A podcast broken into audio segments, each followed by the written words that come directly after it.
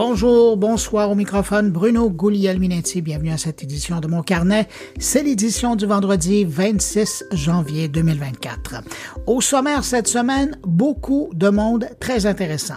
Avec un invité qui va commencer en revenant sur euh, ce nouveau projet d'élection Québec euh, qui veut se mettre au vote en ligne. On va parler d'un investissement d'un million de dollars de Google dans la recherche en cybersécurité au Québec. Parlant de cybersécurité, de Google, on va également parler d'un groupe tactique de cybersécurité, c'est le groupe TAG, qui a à l'œil les puissances étrangères qui veulent s'attaquer à Google et ses clients. On va revenir sur la publication de ces 26 milliards de renseignements publiés en ligne cette semaine alors qu'on parle de la Mother of All Breaches et on va parler également de l'expérience des clients en ligne. Un sondage léger vient de mesurer leur satisfaction. On va revenir là-dessus avec un autre invité. Mes collègues sont là également. Thierry Aubert va nous parler d'intelligence artificielle. Stéphane Ricoul va nous parler de démocratie alors qu'en 2024, la moitié de la population de la planète s'en va aux urnes. Et puis, il y aura aussi Jean-François Poulain pour euh, nous parler, avec son invité, du défi de l'intégration des forces UX dans une organisation. Permettez-moi de saluer cinq auditeurs de mon carnet semaine. Salutations toutes particulières à Didier Godot, Youssef Raoult, René Caron, Marie Jacquet Andy et Jean-Robert Primo. Merci à vous cinq d'écouter mon carnet. Et puis merci à vous, que je n'ai pas nommé, mais qui m'accueillez en ce moment entre vos deux oreilles. C'est vraiment très apprécié. À tous, je vous souhaite une excellente écoute. Cette semaine, Élection Québec a dévoilé que 21 municipalités vont participer à un projet pilote de vote par Internet lors des élections municipales de 2025. Un projet pilote qui vise à permettre à 10% des résidents de chacune des villes retenues de voter par Internet aux prochaines élections municipales qui auront lieu le 2 novembre 2025 du nombre des municipalités euh, qui pourraient participer. Il y a Montréal, Québec, Laval, Trois-Rivières, Rimouski, Rouyn-Noranda, Allemand et Gatineau. Il y en a d'autres aussi. Euh, mais celles-là ont levé la main pour participer au projet. Euh, selon Élection Québec, il est toutefois peu probable qu'une expérience similaire soit menée lors du prochain scrutin provincial en 2026. En tout cas, pour le moment, c'est 21 villes qui vont participer à ce test l'an prochain. Mais selon des spécialistes de la cybersécurité, Élection Québec est pas prêt pour euh, une telle opération et met à risque notre démocratie. Pour en parler, Patrick Mathieu, euh, cofondateur du Hackfest de Québec, on avait déjà reçu à mon carnet, c'est l'un des experts qui a levé la main pour euh, attirer l'attention sur la question. Bonjour, Patrick Mathieu. Bonjour. Patrick, pourquoi, selon vous, c'est pas une bonne idée? Bien, il y a plusieurs étapes. La première, le système actuel fonctionne. Donc, changer quelque chose qui fonctionne, généralement, c'est pas toujours une bonne idée avoir plus de participation au vote pour voter à distance. Le vote à distance existe déjà par la poste. Ça, c'est un point. L'autre point, c'est si on regarde la sécurité des municipalités euh, qui est en dessous finalement du gouvernement provincial et fédéral, on n'est réellement pas un endroit pour parler euh, d'être euh, en bonne et due forme en sécurité informatique. On n'est pas rendu à avoir des systèmes, des infrastructures sécuritaires.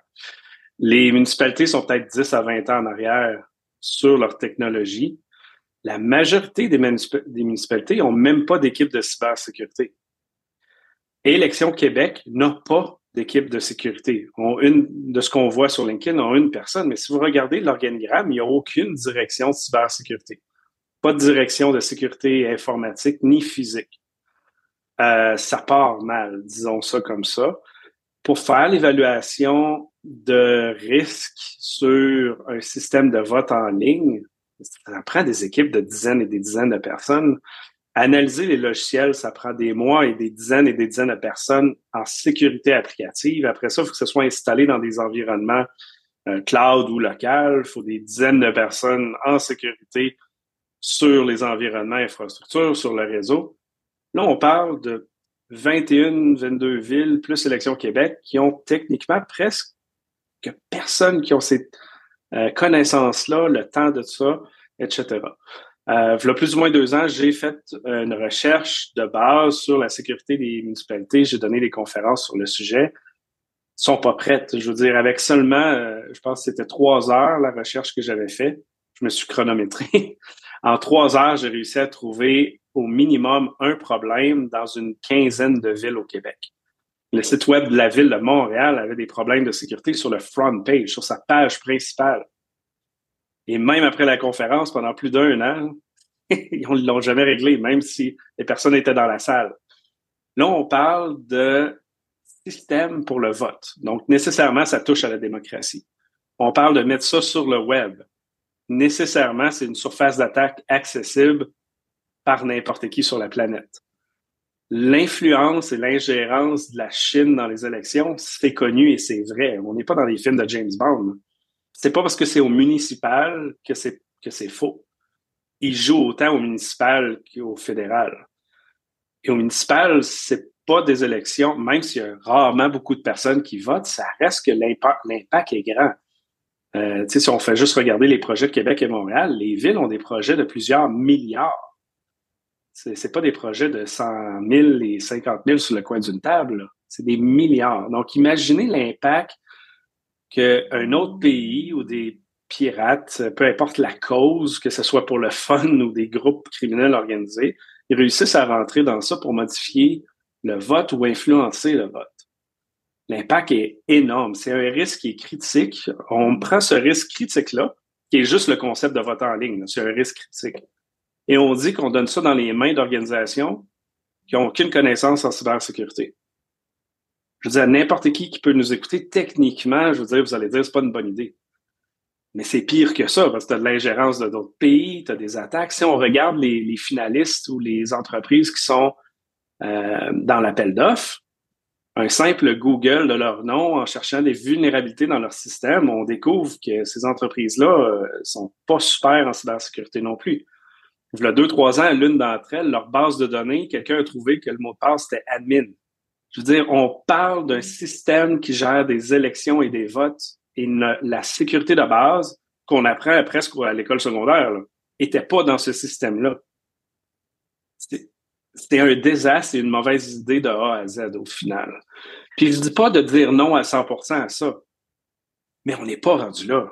Commençons par avoir des sites web et des infrastructures euh, essentielles, critiques et même avec nos données publiques là, qui ne crachent pas, qui sont sécuritaires, etc avant d'aller mettre en place des systèmes de démocratie qui dépendent de sécurité comme ça. Euh, est-ce que vous avez fait connaître votre appréhension aux gens d'Élection Québec? On a écrit sur le post parce qu'on a découvert ça évidemment avec le post sur LinkedIn euh, d'Élection Québec. leur réponse étant qu'ils ont une, équipe de sécurité. C'est malheureux, mais elle n'existe pas. Euh, je dis pas qu'il y a personne qui travaille dans l'équipe de sécurité, mais même pas dans la direction. Fait que s'il y a une ou deux personnes qui travaillent, sur LinkedIn, il y a une personne, mais s'il y en a une, même s'il y en a dix, qui travaillent sous le département des TI, ça veut dire qu'ils sont six départements en dessous où les décisions se prennent. Pas comme ça qu'on fait de la sécurité. La sécurité, c'est sur le board, en haut à la, direction. Depuis, ils ont répondu à des commentaires disant qu'ils ne divulgueraient pas la sécurité du, de leur processus pour ça. Donc, manque de transparence flagrant qui est 100% contre le processus démocratique. Le, le processus démocratique nécessite de la transparence, savoir comment le vote fonctionne, avoir le code source de l'application public à tout le monde pour qu'on trouve des vulnérabilités tous ensemble. Euh, je pense que c'est l'Australie qui avait forcé une de ces entreprises-là à divulguer le code source euh, public. Euh, il avait trouvé, je crois, l'espace, je ne sais plus si c'était trois ou six mois, mais il avait trouvé plus de 150 vulnérabilités. Et tout ça est sur Google. En quelques minutes, on a réussi à trouver ça. J'ai pas accès au code. On n'a pas fait d'analyse technique avancée. Mais juste avec une recherche, on se rend compte que pour un risque critique, les entreprises n'ont pas de personnes en sécurité, ils ont des vulnérabilités incroyables. Annuler le projet, c'est presque plate à dire. Mais euh, quand on regarde ce projet-là, est-ce que le ministère de M. Card devrait être euh, présent là-dedans? Ils devraient, je crois qu'ils le sont. Je veux dire, on n'a pas de confirmation, c'est pas écrit. Ils, ils nous ont répondu qu'il n'y avait pas de transparence. Fait que c'est dur de le savoir. Là. Euh, ils devraient faire partie de ça, oui. Ils ont des équipes pour tester ça. Mais ça reste que le gouvernement, euh, leur sécurité est pas plus très, un peu plus que les municipalités, mais sont en retard aussi. Là. Il y a beaucoup d'autres choses à se concentrer avant d'aller dans cette direction-là. Euh, au niveau du gouvernement du Québec, des infrastructures critiques. Euh, je veux dire, présentement, on se parle, a une heure, le service du 911 de certaines villes est sous, est sous attaque de, de rançongiciel. Là, là, il y a beaucoup à faire avant de penser au vote. Je veux dire, si le 911 fonctionne pas, imaginez le reste. Ouais. Patrick Mathieu, en, terminant, qu'est-ce que vous recommandez à l'Action Québec euh, dans cette situation-là? Bien, le, gros point, c'est que ce test-là se fait, euh, comme on dit dans notre domaine, se fait en production, se fait dans des vraies élections avec de vrais participants qui va regrouper à peu près 300 000 personnes. Donc, c'est 300 000 votes à risque.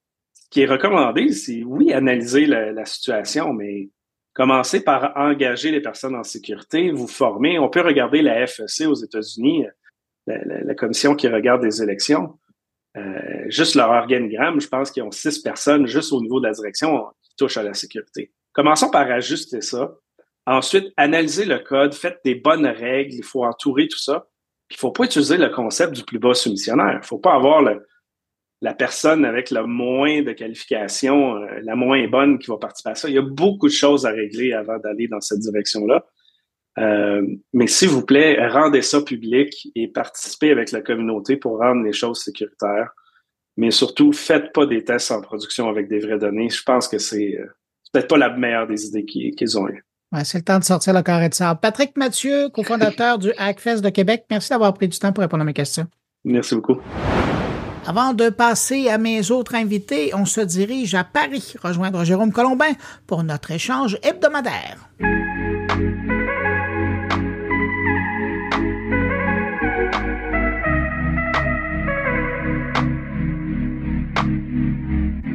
Jérôme Colombin à Paris, salut. Salut Bruno Guglielminetti à Montréal. Eh ben, c'est le rendez-vous hebdomadaire pour faire ce grand débrief transatlantique de la tech. Et puis cette semaine, ben, on va se gâter un peu hein, parce qu'on va parler notamment de Meta, mais aussi de OpenAI. Ben, pas nécessairement d'OpenAI, mais de euh, un de, ses euh, cofondateurs, ouais, qui euh, se lance dans une business. Mais on y reviendra. D'abord, Meta qui a décidé de mettre, d'ouvrir toutes les vannes pour aller dans l'IA. Oui, exactement. Et moi, je trouve que c'est vraiment une info intéressante parce que euh, ça montre euh, les forces en présence qui sont en train de s'organiser et, et, les géants qui sont en train de se positionner par rapport à l'intelligence artificielle. Alors, c'est vrai que l'actualité euh, récente, c'est donc euh, cette déclaration de Mark Zuckerberg, une petite vidéo sur les réseaux sociaux hein, dans laquelle il a expliqué qu'il il réorganisait ses forces en interne chez Meta et notamment tous ses services autour de l'intelligence artificielle. Alors, euh, on parle plus de métaverse chez Meta, mais ça y est, on va parler. Quoi qu'il a, il a fait mention hein, que ça pourrait aussi servir. Oui, exactement. Alors c'est un peu. C'était habile de sa part. Hein. Ouais, c'est un peu moqueur quand je dis ça parce que tu as tout à fait raison. C'est que il peut y avoir des, des points de convergence. Euh, c'est vrai que tu mets métaverse plus intelligence artificielle, c'est le bonheur. Et alors en plus, il nous fait miroiter euh, le, ce, ce, rêve de l'intelligence artificielle générale, hein, la fameuse IAG. Donc, euh, il attaque très très fort Zuckerberg. Ouais. Mais, mais je trouve ça intéressant parce que, ben, d'une part, évidemment, ça fait presque un an là, que tout le monde est, à la course là-dessus. Eux avaient travaillé de leur côté. Bon, l'intelligence artificielle, c'est quand même pas inconnu pour eux. Tout ce qui est euh, algorithme euh, qui fait euh, carburer l'expérience sur, sur les différentes plateformes de méta, c'est basé sur de l'intelligence artificielle qui analyse le comportement des gens. Mais là, de vraiment là, lancer le cri d'assaut en disant, nous, on y va pour mm. l'intelligence artificielle généraliste, c'est pas rien. Là. Ouais, alors je pense que comme moi, tu dois te dire, oui, bon, c'est encore un truc que Zuckerberg a trouvé pour euh, euh soigner son image, hein, pour oui, puis encourager les investisseurs aussi. Et encourager les investisseurs et rassurer les investisseurs qu'il voyait partir sur son truc de métaverse, alors que tout le monde parlait d'IA, euh, il commençait à être un peu en décalage, le garçon. Donc il avait besoin d'envoyer un message comme ça, c'est sûr. Euh, mais alors, le, en plus, le message est d'autant plus intéressant que Meta court un cheval, si je puis dire, euh, qui est assez différent de ce qui se passe ailleurs, puisqu'ils annoncent qu'ils vont jouer la carte de l'open source. Et ça, c'est pas rien. Ça, c'est très important. Euh, ce qui explique d'ailleurs que euh, le français Yann Lequin, qui travaille, qui dirige la recherche fondamentale chez Meta, lui aussi parle d'open source tous azimuts. Pour lui, l'intelligence artificielle, ça doit passer par l'open source, c'est-à-dire on ouvre tous les tous les standards et au lieu de se refermer sur soi-même, comme comme qui comme Google ou comme OpenAI, évidemment. Ouais, et eux, ils se sont positionnés très tôt. Hein. Je me souviens, c'était au mois de décembre, quand ils ont annoncé cette alliance AI avec IBM, mais aussi avec euh, le, euh, le CERN en Suisse. Il y a la NASA qui embarque là-dedans. C'est un beau positionnement. Enfin, comme, comme image, là, en se disant, nous, on travaille pour l'open source pour que tout ça soit disponible aux gens. Tu vois, récemment, je partageais le plateau euh, avec un responsable de Meta dans l'IA qui est situé à Montréal, et c'est la même chose qu'elle disait pour eux, ce qui est important, c'est de s'assurer que le développement qui se fait dans l'intelligence artificielle soit accessible à tous et non pas gardé euh, par un seul joueur pour devancer euh, tous les autres. Mais alors ça, je pense que là aussi, il faut aller au-delà des mots et comprendre pourquoi ils font ça. Ils font pas ça parce qu'ils sont gentils, hein. Mais ah ben non, ben non, ben non. Ils font ça un parce qu'ils sont en retard, deux, parce que, euh, enfin, parce que oui, ils sont en retard. Oui, bah, ils sont ni Google ni euh, ni Microsoft, hein, donc euh, ils sont en retard au moins en termes d'image. Ils n'ont pas l'image de, des plus actifs dans ce domaine. Donc c'est une manière de se différencier. C'est peut-être aussi la pression. Et je pense que Yann Lequin, lui, est, sincère par rapport à ça, parce que lui, c'est un chercheur qui vient du monde académique. Donc pour lui, il est, très attaché à ça.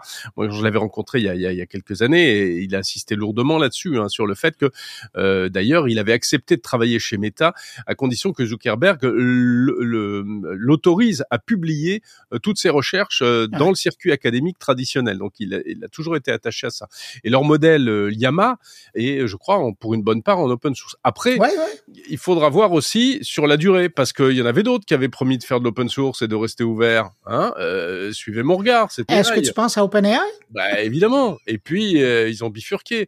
Et là, quand tu lis entre les lignes chez Meta, ils disent on essayera dans la mesure du possible au maximum euh, de euh, partager euh, nos trucs en open source. Mais le, détail est dans les petits caractères à, la fin. Exactement, exactement. Bon voilà, donc ça c'est pas mal. Et puis ils ont aussi, ils annoncent aussi qu'ils vont, il leur faut, il faut du hardware pour ça, il faut des cartes graphiques, il faut de la puissance de calcul et donc je sais pas si t'as vu, ils vont, ils annoncent qu'ils vont acheter 350 000 cartes graphiques de, de Nvidia, etc. Donc là, es-tu en train de me faire une passerelle pour enchaîner sur le prochain sujet? Comment, comment tu as deviné? Ben, C'est très fort de ta part, merci beaucoup. Non, parce que justement tu parles des cartes graphiques et à l'heure actuelle, puis tu mentionnais euh, Nvidia, c'est le gros joueur. Je les avais vus, je pense que c'était dans une présentation de chez AWS euh, où ils étaient là aussi pour présenter leur, nouvelle carte graphique qui, allait changer l'expérience des gens qui, qui justement travaillent dans le domaine de l'intelligence artificielle. Mais là, ce qu'on est en train de voir, et je suis tellement content parce que ça confirme une information que moi j'avais sortie à l'époque quand Altman s'était fait montrer la porte. Ce qu'il avait fait, c'était que ça héritait pas mal le conseil d'administration, le fait que pendant que d'un côté il s'occupait d'OpenAI, mais de l'autre côté il était en train de, chercher du financement dans les dans les pays arabes pour démarrer un compétiteur qui allait fournir, non mais quand même, il allait créer la matière première pour euh, par la suite la revendre à OpenAI. Habile. Ben, alors oui, c'est malin. Il y, a, il y a, un côté business, euh, c'est sûr. si ça marche, il va se faire du fric, puisqu'apparemment ça se confirme. Hein, ça, on n'a pas encore beaucoup de détails, mais tu as tout à fait raison. Il est en train de faire la, la tournée des popotes pour euh, avoir de l'argent pour monter un réseau d'usines en fait pour concurrencer Nvidia. Et, et bon, c'est l'histoire de, tu sais, c'est la rue vers l'or. Et lui, les, euh, les cartes graphiques aujourd'hui, c'est les pelles et les pioches. Donc qui gagne puis lui, plus d'argent, il construit la charrette, euh, les pelles, les pioches et les hôtels. Exactement. Et les hôtels et tout ce qui va avec. Mais mais euh, il y a, y a l'élément financier, mais il y a aussi un élément de, de, de euh, comment dire, de souveraineté et de, de force. C'est-à-dire que ça devient tellement stratégique que euh, ils peuvent pas se permettre de s'en remettre. C'est un peu la même démarche qu'Apple qui a voulu tout internaliser. Hein, euh, c'est tellement important, ils ont besoin de, de le faire eux-mêmes. Donc voilà, ça c'est vrai que c'est c'est aussi un, un, un mouvement tectonique qu'il faut vraiment surveiller parce que à mon avis ça va ça va vraiment changer les choses dans les, dans les mois, les mais, Mais là, tu vois, quand tu le prends de cet angle-là, Jérôme, on est presque dans le géopolitique. Hein? Ah, euh, c'est pas pour rien que le gouvernement américain a financé la création d'usines sur le territoire américain. D'autres, euh, l'Europe a financé euh, la création d'usines sur le territoire européen parce qu'effectivement, on veut pas être à la solde de Taïwan qui d'un jour ou l'autre va peut-être devenir chinois. Tout à fait. Il y, a, y, a, y, a, énormément de pression là-dessus sur les microprocesseurs. Et, les, cartes microprocesseurs, je ne t'apprendrai pas, tu le sais parfaitement, qu'il y a deux, il y a deux volets. Il y a la conception et il y a la fabrication. Et euh, la plupart aujourd'hui sont des, des, concepteurs de puces sont en fabless, c'est-à-dire que ils font fabriquer à Taïwan, mais c'est conçu euh, de, principalement aux États-Unis d'ailleurs. Mais ah. même Apple fait fabriquer, euh, fait fabriquer à l'extérieur. Bref, ah enfin voilà. Et puis en plus, tout ça nous prouverait presque, mais on, en parlera dans un, dans un, un prochain débrief, mais ça nous mène aussi vers ce qui se passe ici en Europe avec la réglementation européenne sur l'intelligence artificielle qui est en train de se préparer, où là aussi on parle beaucoup d'open source. Mais bon. Et il n'y a pas que des gens qui sont en faveur de la chose. Non, non, non, non. Il y a, bah, il y a du lobbying de tous les côtés. Il y a l'ancien ministre Cédrico qui euh, est de plus en plus accusé de faire du lobbying. Alors, c'est pas illégal de faire du lobbying, hein, mais bon, voilà. C'est un ancien ministre. Euh, c'est, c'est, ça, ça, choque certaines personnes. Euh, voilà. Mais bon, on va pas ouvrir le dossier maintenant parce que on n'en sortirait pas. Je te propose qu'on en reparle la prochaine fois. Aïe, aïe, aïe. Ben, de toute façon, le lobbying dans le monde de la technologie, c'est un sujet en soi et ça vaudrait la peine d'y revenir. Hey, Jérôme, on, eh parle de quoi dans mon numérique? Alors, on parle, devine de quoi on parle, on parle d'un anniversaire, on parle des 40 ans du Macintosh. Euh, c'était quand même pas rien. Hein. Ça te rajeunit pas, hein? moi j'ai pas connu ça. Ça rajeunit pas. Oh, ça va, ça va. Mais si, bien sûr que si. T'as fait tes premières armes là-dessus comme tout le monde. non, moi j'avais commencé avant le Macintosh euh, d'ailleurs. Ah, t'étais sur quoi, un Lloyd's? T'étais sur un... J'étais sur un, IBM PC, un IBM ah, PC XT. Ouais, ouais. Et puis avant sur un TRS 80 de Tandy, voilà, tu sais. De Tandy, ouais, c'est ça. Donc euh, on parle des 40 ans du Macintosh avec Olivier Frigara qui est euh, journaliste spécialisé et animateur euh, de l'émission très connue sur les plateformes de podcast et sur YouTube. On refait le Mac.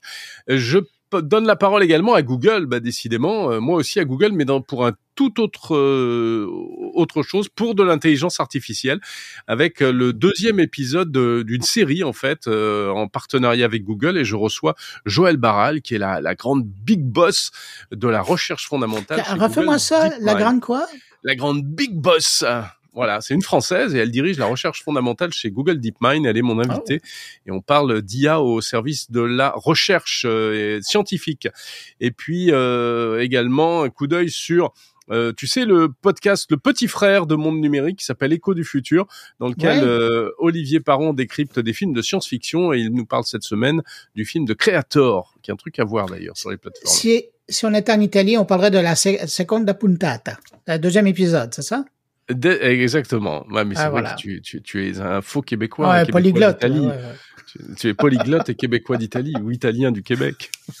Gouliel Minetti. Merci Bruno. Bon, tu sais qu'on se retrouve, on se retrouve. Alors, oh. si on se met, si on se projette dans le temps, on se, retrouve ce dimanche. ah oui, hein. c'est vrai, c'est la première. C'est la première euh, du nouveau rendez-vous euh, qui est baptisé euh, tout bêtement le grand débrief, le grand débrief de monde numérique. Et une fois par mois, on va se retrouver, toi, François Sorel, peut-être d'autres comme ça observateurs avisés du de la tech pour débriefer toute l'actu du mois. Donc, bah, je compte sur toi. Hein. Ouais, ouais, ben, je vais être là. Et je te remercie. Puis sinon, pour les gens qui regardent Tech Co, ben, lundi soir, on est sur le plateau de François Sorel ensemble. Exactement. on a vraiment de vendredi à lundi, on laisse personne. Oui, tout à fait. On occupe euh, tout, toutes les cases là. Et en plus, on, on se quitte pas. Donc, on sera sur BFM Business dans Tech Co lundi soir. Ouais, c'est vrai. Eh ben, Jérôme, là-dessus, je te salue, je te laisse partir avec tes auditeurs. Et puis, je te dis à la semaine prochaine. Ben, à dimanche et à lundi, mais après, à la semaine prochaine. à dimanche et à lundi. Et je salue, euh, moi aussi, tous tes auditeurs. Salut. Bye bye. Salut. Google Canada a annoncé cette semaine un investissement de 1,3 million de dollars dans l'Institut multidisciplinaire en cybersécurité et cyberrésilience, ce qu'on appelle communément le IMC2. Et Google veut ainsi appuyer les efforts de recherche sur les cyberrisques faits par cette institution qui réunit Polytechnique Montréal, l'Université de Montréal et HEC Montréal. Marc Gervais, le directeur exécutif de IMC2, a expliqué en conférence de presse à quoi servirait concrètement cet argent? En premier volet, le don facilitera la mise en œuvre et l'investigation des aspects opérationnels d'un service de cyber bénévole formé et prêt à intervenir en cas de cyberincident. En parallèle, nous travaillerons à améliorer le quotidien de la population en développant des solutions logicielles concrètes. Dans le deuxième volet, on se tourne maintenant vers la communauté de recherche. Et donc, Google permettra aux membres de notre institut de faire progresser la recherche collaborative en cybersécurité en développant et en mettant en œuvre une plateforme interuniversitaire sécurisée d'échange de données. Le don soutient également dans le troisième volet une étude exploratoire sur le lien entre la cybersécurité et le développement durable en étudiant par exemple le développement de mesures d'évaluation environnementale pour nos pour les solutions de cybersécurité. C'est une recherche innovante qui vise à garantir que nos initiatives en cyber-résilience sont en phase avec l'objectif de l'avenir respectueux de l'environnement. Finalement, le quatrième volet du don va nous permettre de renforcer l'engagement de l'IMC2 à soutenir et à développer le programme entrepreneurial en cybersécurité de Propolis, l'incubateur pour entrepreneurs technologiques de Polytechnique Montréal. J'ajoute euh, qu'en marge du don, Google a également annoncé un certificat de cybersécurité en français, donc qui sera disponible dans le cadre de son euh, initiative éducative Grow with Google, donc grandir avec Google. Un programme de formation en ligne qui vise à préparer les participants pour des postes de niveau débutant dans le domaine de la cybersécurité en moins de six mois. Et euh, je vous rassure, c'est un cours qui s'adresse aux gens qui ne connaissent absolument rien et euh, donc, pas besoin de prérequis pour prendre cette formation. Et six mois plus tard, ben, vous allez être bon pour euh, travailler dans le domaine. Pendant qu'on parle de Google, lors de la conférence de presse chez Google Montréal, j'ai croisé Aziz Vaziri, la chef de l'équipe TAG, ce groupe d'élite de la cybersécurité mondiale, c'est moi qui les appelle comme ça, euh, qui veille à protéger le réseau Google des menaces en provenance d'États étrangers, aussi de groupes criminels. J'ai demandé à Aziz Vaziri de me présenter son unité de cyberdéfense. C'est une équipe qui est vraiment, euh, on, on, est basé à plusieurs places au niveau mondial, mais une grande présence ici à Montréal. Euh, on a vraiment une mission complexe d'essayer de, comprendre les menaces et de les rencontrer. On travaille de façon très très proche avec les, produits Google, les, équipes euh, contre abus du produit Google, mais on travaille aussi avec nos partenaires, euh, par exemple Apple, Microsoft, etc., pour vraiment les aviser de ce qui se passe, de ce qu'on voit. D'ailleurs, plusieurs fois, euh, si vous êtes un utilisateur de Mac, des produits Mac, souvent quand il y a un, un mise à jour, euh, deux mises à jour dans une semaine, c'est parce que quelqu'un dans notre équipe a détecté quelque chose, a travaillé avec l'équipe de Apple pour produire un patch, il le pousse euh, et donc l'utilisateur est, en sécurité. D'autres choses que l'équipe TAG fait, donc alors je vais lister qu'est-ce qu'on fait. c'est vraiment, il y a une équipe APT, donc APT d'habitude ça, c'est travailler en fait, euh, euh, lutter contre vraiment les euh, les attaques de d'autres gouvernements envers nos systèmes. Qui, qui affectent nos systèmes et qui donc affectent nos utilisateurs. Euh, il y a l'équipe de Pierre-Marc Bureau à Montréal qui travaille contre la cybercriminalité, mais de motifs financiers. Euh, ça peut être ça peut être des attaques contre les systèmes de Google ou contre autres euh, entreprises, etc. Euh, il y a une autre équipe qui travaille euh, de façon très très proche avec l'équipe APT, euh, mais qui travaille contre les campagnes de désinformation. Et ça c'est ça c'est pas c'est pas des c'est pas juste la désinformation sur le web, mais vraiment des campagnes coordonnées, poussées, souvent parrainées par des États étrangers pour pousser un certain message, souvent autour des élections de plusieurs pays. Euh, donc, euh, donc cette année, ils ont, il y a énormément d'élections au niveau mondial. Donc, c'est une équipe extrêmement occupée cette année. Euh, et aussi, récemment, on a Maddie Stone de l'équipe Project Zero qui s'est joint à TAG pour partir une nouvelle équipe pour travailler vraiment contre les l'exploitation des vulnérabilités, les zero day, les vulnérabilités non connues, non encore découvertes sur le web. Donc on est très, très, très, très occupé. Euh, tout ça, il y a une équipe de coordination. Donc, l'équipe que je gère, c'est une équipe de, de, de coordination de de programmes techniques, nous assurer que tout ça c'est développé comme il faut et on priorise les bonnes choses, on travaille sur les bonnes choses avec les ressources limitées qu'on a dans le temps limité qu'il faut agir. Et aussi, euh, il y a aussi une autre équipe qui prend toute cette analyse là, qui le rend euh, qui le rend euh, partageable en interne et en externe. On a un blog, euh, on, sur le blog de Tag, euh, on, partage souvent nos, nos nos connaissances et aussi ce, qu'on a fait pour contrer l'attaque, en fait. Donc, c'est ça. ça. résume un peu TAG. Mais je reviens sur un élément que vous disiez, c'est que dans le fond, peu importe la, source de l'attaque, s'il s'intéresse et, vise Google, c'est parce que ça influence des milliards de clients, autant des citoyens que des entreprises. De là l'intérêt de, vous viser vous plutôt que d'aller chercher euh, 1000 PME dans le décor. Oui, bien sûr. C'est une belle cible. Euh, oui, on est une, surtout on est, on est une grande cible. Hein. C'est une, mettons, pas une cible facile, mais une cible euh, où ça pourrait avoir plus d'impact. Ça, c'est sûr. Euh, ça, c'est sûr. Euh, mais comme je vous dis, chaque, chaque produit Google a son, a son équipe anti-abus. Euh, souvent, ce qui arrive, c'est quand ces équipes-là ne savent pas exactement comment expliquer une attaque ou ne savent pas exactement comment expliquer un, euh, une anomalie dans le système, une anomalie dans le comportement, c'est souvent, euh, ils viennent voir TAG et on travaille ensemble pour voir en fait qu'est-ce que c'est. Euh, L'expertise en, en, reverse engineering, en, c'est ça qui est vraiment une, grande différenciation. On a, on a, beaucoup d'experts au niveau Google, mais ça, c'est une, couche de plus. Mais je présume que c'est énormément de pression. Vous, vous passez votre temps à, à, parer le danger, puis en plus à essayer de faire de la recherche pour savoir qu'est-ce qui s'en vient à, côté de ça. Oui, donc on a on a la chance d'avoir euh, bâti la bonne base dès le départ. Là, en 2008, quand l'équipe était fondée, l'équipe de TAG a été fondée à la suite de l'attaque Aurora, euh, vous avez vu sur les panneaux et sur les. Alors, euh, depuis 2008, on a, on est vraiment allé chercher les bonnes personnes. J'étais pas avec la compagnie à ce moment-là, mais c'est une bonne base qui a été bâtie. Et c'était, c'était pas juste des gens de, d'experts de, cybersécurité, c'était les ingénieurs informatiques avec les experts de cybersécurité. On a bâti des systèmes internes spécifiquement pour TAG. Euh, alors là, c'est une richesse de système qu'on bâtit depuis 2008.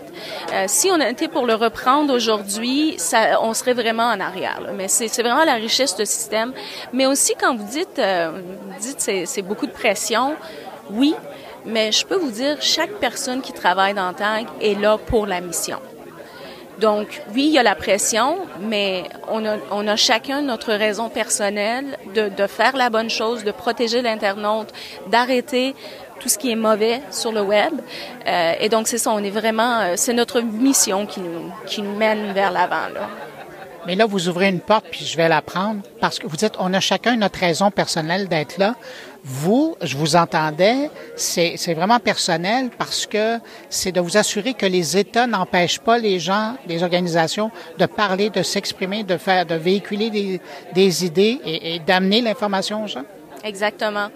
Euh, exactement. Donc, je travaille euh, en dehors de mon travail. Euh, je travaille beaucoup avec les, les, les, gens qui sont très à risque. Donc, les opposants des régimes totalitaires, les, les journalistes, surtout les journalistes. dans ce genre d'environnement, c'est souvent le journaliste ou le travailleur de la droit de personne qui ramasse les conséquences les, les, les vraiment plus exagérées. Donc, c'est ça. Pour moi, c'est une raison personnelle. Je, je suis de plus en plus, de plus en plus impliqué là-dessus. Euh, mais c'est ça, j'ai des souvenirs d'enfance en fait de qu'est-ce que c'est de vivre dans un autre type d'état mental, puis qu'est-ce que c'est d'avoir la liberté euh, d'expression. Euh, qu'est-ce qu'on qu'est-ce qu'on ne dit pas en dehors de la maison versus qu'est-ce qu'on peut dire? Un genre de société un peu schizophrène qui qui qui peut pas vraiment vivre pleinement donc pour moi c'est ça c'est ce qui est très très personnel je reviens à la le mot peut, peut, sembler bizarre, à la qualité des attaques, à la complexité des attaques.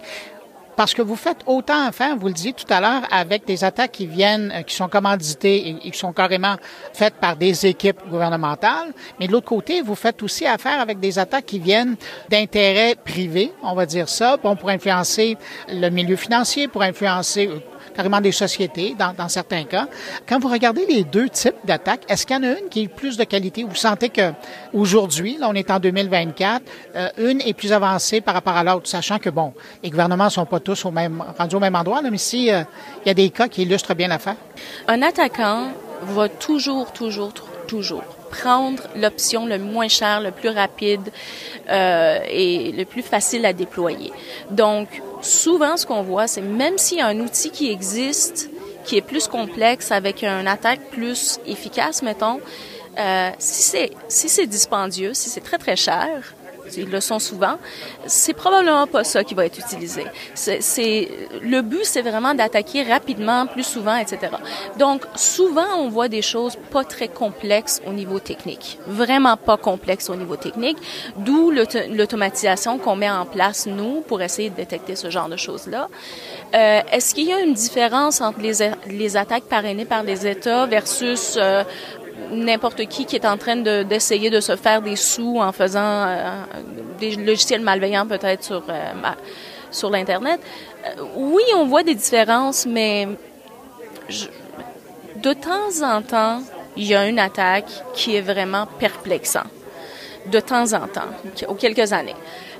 mais souvent, c'est c'est malheureusement des, des, choses qui ne s'arrêtent pas. C'est malheureusement des, petites attaques souvent, des exemples, parlant des campagnes de désinformation, c'est souvent pas des produits de qualité. C'est très facile pour euh, un internaute un peu plus euh, plus un peu euh, réveillé au sujet allumé, c'est très facile de voir, cette vidéo-là est pas de qualité.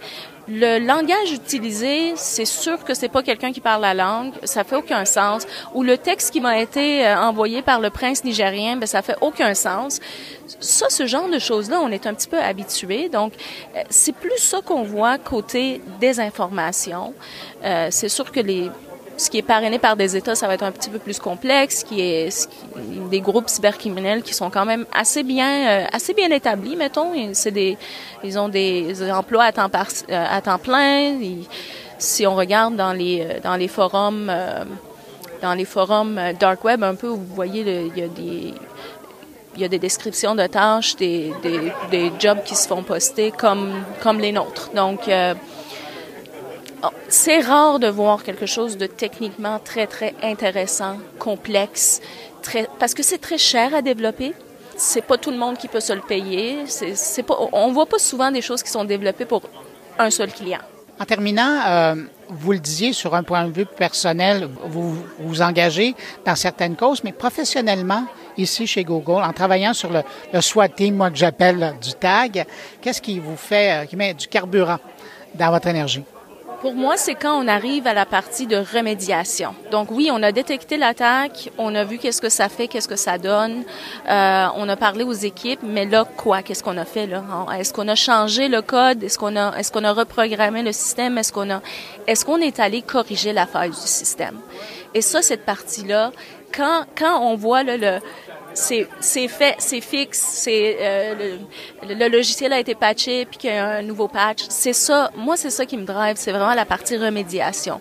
On a fait tout ce travail-là, on en a, on a fait de l'analyse, on en a parlé, on a, euh, on a fait toute cette coordination-là, mais là c'est réglé. On passe à autre chose. Et c'est à recommencer avec le prochain? Toujours, toujours. toujours. Azia, merci pour l'entrevue. Ça me fait plaisir, merci beaucoup.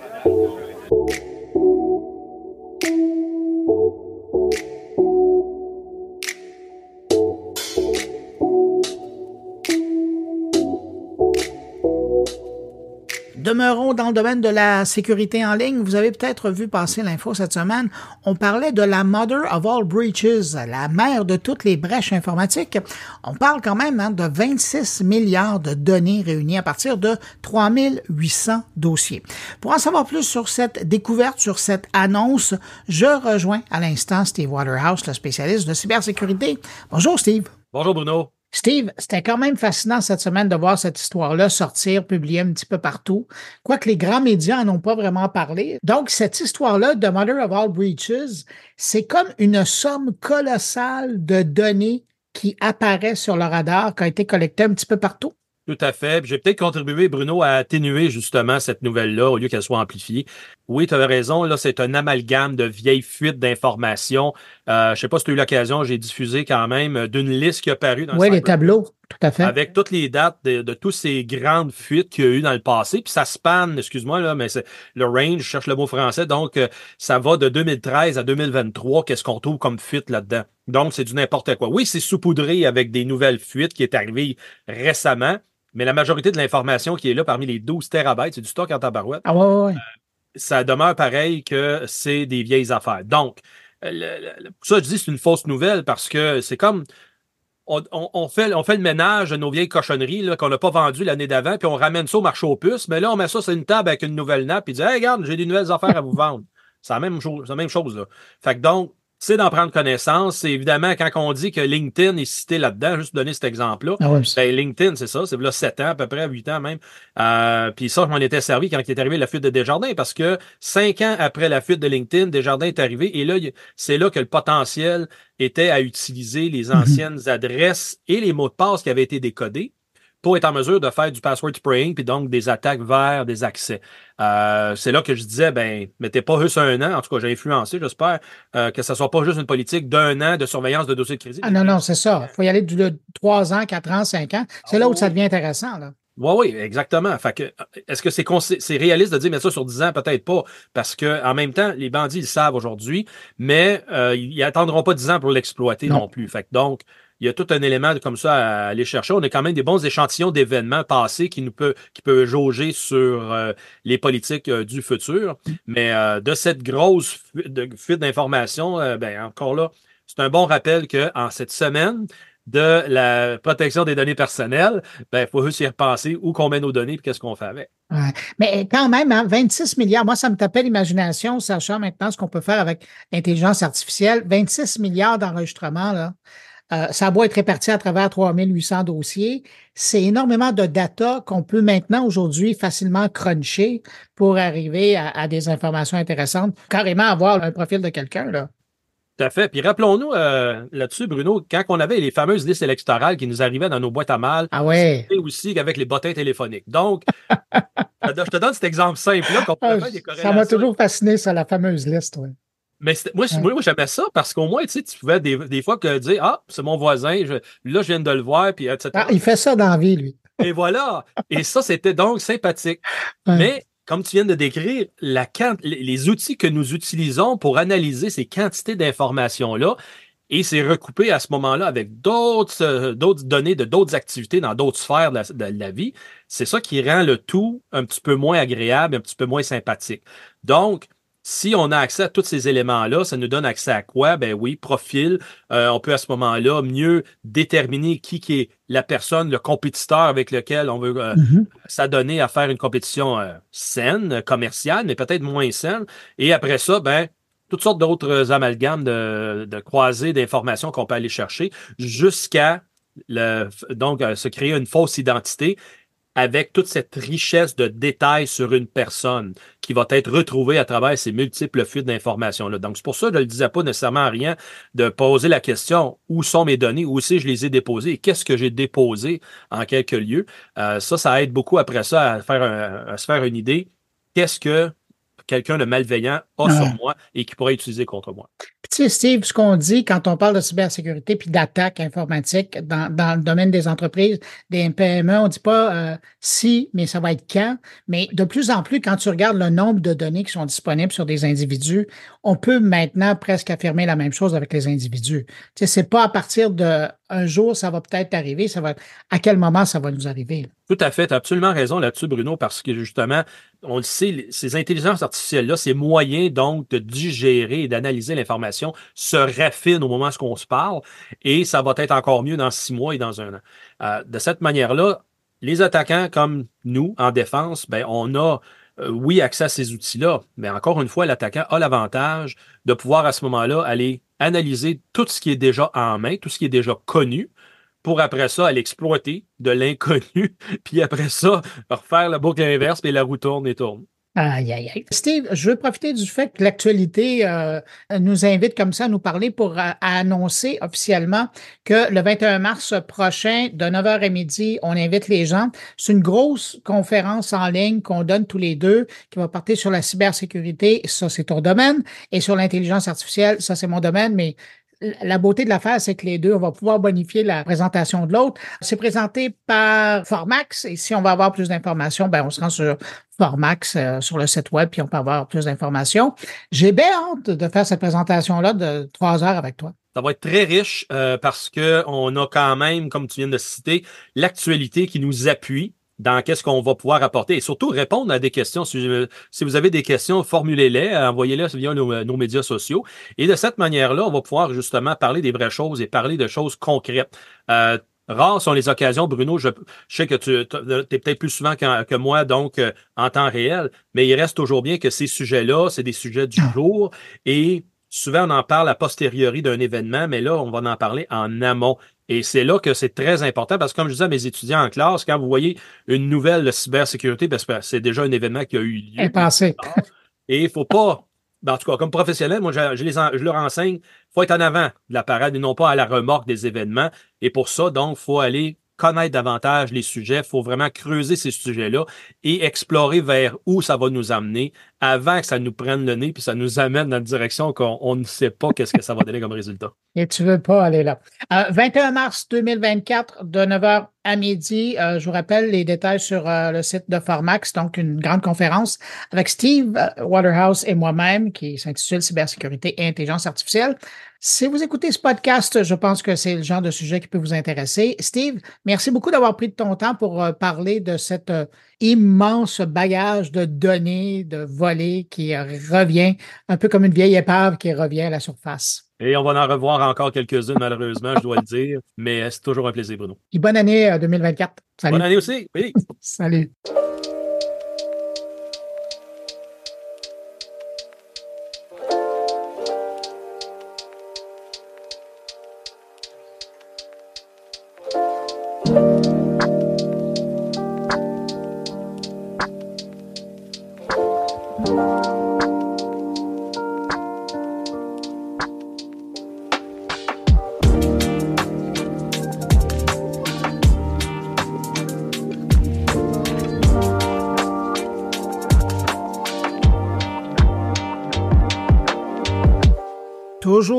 L'actualité de la semaine, la maison de sondage Léger a publié euh, les résultats de son étude annuelle WOW sur le commerce en ligne et la satisfaction des consommateurs. Cette année, c'est 16 000 Canadiens qui ont été sondés afin de connaître les forces et les faiblesses de 272 sites web et applications d'entreprises provenant de 27 secteurs d'activité. Les résultats, ben, le site marchand du fabricant Lego sort grand gagnant avec la meilleure expérience offerte à ses clients en ligne. Et dans le top 10, ben, bonne nouvelle, on retrouve des joueurs québécois comme Simons et la SAQ. Selon les jeux, en moyenne, 71 des consommateurs croient que les entreprises utilisent de façon sécuritaire et confidentielle leur information personnelle pour améliorer leur expérience de magasinage ou d'achat en ligne. Pour revenir sur ces résultats, on va aller rejoindre le président pour le Québec du Conseil canadien du commerce de détail. Bonjour, Michel Rochette. Bonjour Bruno. Michel, euh, quand on regarde les résultats de ce léger qui a été publié euh, cette semaine, euh, ça a été fait à votre demande. Qu'est-ce qui est venu vous chercher dans, les résultats de cette étude-là? Ben, en fait, ce qui est important, il faut rappeler ce que Léger fait. C'est la quatorzième année qu'ils font, des, font une étude de cette nature-là. Dans ce cas-ci, la version numérique, ça fait seulement cinq ans, donc c'est encore assez récent. C'est de voir l'évolution des tendances, comment les gens reçoivent, comment les gens reçoivent leur interaction avec les commerces, puis comment les commerces s'adaptent puis avec les limitations, parce que dans certains types de commerce, dans certains secteurs d'activité, les gens sont plus réticents à donner leurs données, dans d'autres, ils sont très ouverts. Donc, avoir un peu une appréciation de comment, comment se vit le numérique dans une ère où il y a une pénurie de main-d'œuvre, puis on a besoin de plus en plus de technologie, puis de choses automatisées. Euh, on avait besoin d'avoir une appréciation renouvelée sur comment les gens voient les choses, puis quels détaillants se distinguent parmi d'autres. Puis, il faut le dire, là, il faut le réitérer, là, félicitations à tous les détaillants qui se sont retrouvés dans le haut des palmarès parce que c'était 16 000 personnes qui ont répondu aux questions, donc c'est beaucoup, beaucoup de données. Donc, quand les compagnies se, haussent, se hissent au niveau, au niveau supérieur des, des, des, résultats de sondage, il faut les féliciter parce que c'est une belle consécration. Hein. Ça fait cinq ans qu'on mesure donc l'appréciation de l'expérience en ligne. Est-ce que vous voyez une adaptation qui, qui est notable? Oui, puis on la voit à plusieurs niveaux. Puis il y a, beaucoup de facteurs qui sont évalués d'ailleurs pour, mieux comprendre les. les euh, il, y a, une portion qui est davantage euh, axée sur la vente en ligne, le magasinage en ligne, donc comment trouver les produits, comment on me guide vers trouver des produits. Puis l'autre, c'est, c'est tout le service en périphérie, service à la clientèle, le service après-vente, la distribution, le, transport. Ah, c'est vraiment l'expérience totale. Ouais. L'expérience totale, mais qui passe vraiment dans l'univers virtuel. Donc, comment c'est comment ça évolue? Là, évidemment, les compagnies se distinguent dans certains cas. Puis, euh, on, on voit également, c'est des données qui ont été rajoutées cette année sur est-ce que les gens sont à ce point-là à l'aise de, parce que quand on interagit avec un commerce, il faut donner nos coordonnées, il faut donner un peu de nos coordonnées pour que l'expérience soit plus adaptée à moi. les gens demandent ça. Puis même que ce soit une grande bannière ou un tout petit commerce, l'idée d'être capable de, se connecter à sa clientèle par toutes sortes de, de, moyens, comme des cartes de fidélisation et qui permettent d'avoir plus de détails. Donc, on a demandé aux gens, êtes-vous à l'aise de donner vos coordonnées, vos, vos, vos datas? Euh, et surprenamment, les gens, entre autres cette année, ça c'est la nouveauté, c'est 71% des Québécois qui disent, moi je suis à l'aise de donner mes coordonnées à des, commerces. 71% c'est quand même bien. C'est de la confiance, ça? Ben oui, énorme. Ce C'est pas tous les commerces, par contre, c'est pas tous les types de secteurs d'activité qui sont euh, qui sont euh, qui sont qui ont la vie facile. Par exemple, dans ce cas-ci, le premier au sommet, c'est drôle, mais c'est tout ce qui s'appelle livraison de repas en ligne. Dans ce cas-ci, la question était posée à, quel commerce, quel type de commerce vous avez aucun doute le premier en haut de la liste, c'est les, parce que les commandes en ligne de nourriture, on en fait depuis toujours. Alors, les, naturellement, les gens sont plus à l'aise. Les banques, tout cet univers-là, les gens sont plus à l'aise. Pour ce qui est des commerces, ça va avec le temps. C'est euh, plus on sent, puis il y a une série de produits qui sont détaillés dans, dans, dans l'étude, qui vont permettre de comprendre que quand c'est relativement nouveau comme secteur d'activité ou plus récent, les gens ont encore un peu de travail à faire avant d'être à l'aise. Toutefois, dans tous les cas, il y a des commerces qui se distinguent. C'est ce qui est le fun de voir, c'est que les commerces réussissent malgré tout à donc bien utiliser cette, euh, cette crainte-là, puis l'utiliser à bon escient. Donc, envoyer les bons. Quand on est capable d'avoir une bonne gestion de données euh, dans le virtuel, ben, ça donne une meilleure appréciation, une meilleure connexion, meilleur produit, meilleur service après-vente. Puis tout ça, c'est un tout. Les commerces se sont vraiment distingués et se distinguent de plus en plus. Mmh. Quand vous regardez ça, vous, est-ce que vous trouvez qu'il y a des commerces qui font mieux que d'autres, euh, selon les, les, réponses des répondants?